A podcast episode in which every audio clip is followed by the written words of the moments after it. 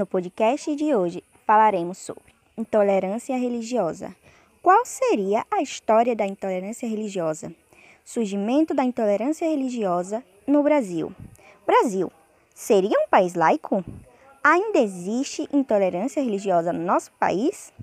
Principais religiões do nosso Brasil.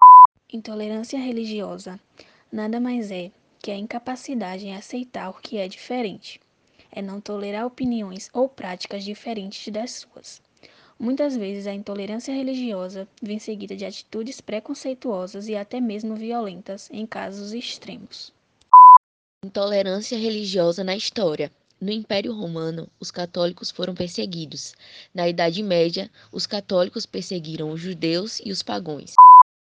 Brasil, um país laico? A partir da Constituição de 1891, o Brasil virou sim um país laico. Desse modo, deixando garantido a liberdade religiosa no Brasil. Porém, apesar das leis determinarem a liberdade religiosa, exercer uma fé pode não ser tão livre assim no Brasil.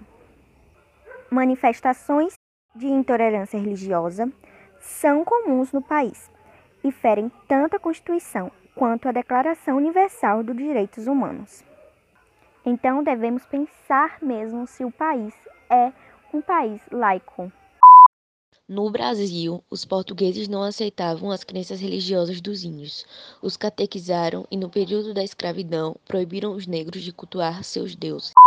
Devemos ressaltar aqui também as maiores religiões do Brasil, sendo elas católico apostólico romano, os católicos são aproximadamente 64% dos brasileiros, evangélicos, com cerca de 22% dos brasileiros dizendo ser desta religião, espíritas. Eles representam 2% da população no Brasil, sendo que a comunidade espírita brasileira é a maior no mundo. Religiões afro-brasileiras como Candomblé e Umbanda chegam a ser 1,6% dos brasileiros, segundo as pesquisas feitas pelo IBGE. Pensando sobre tudo isso, é importante que tenhamos mais empatia, que possamos respeitar toda e qualquer religião. Diga não à intolerância religiosa.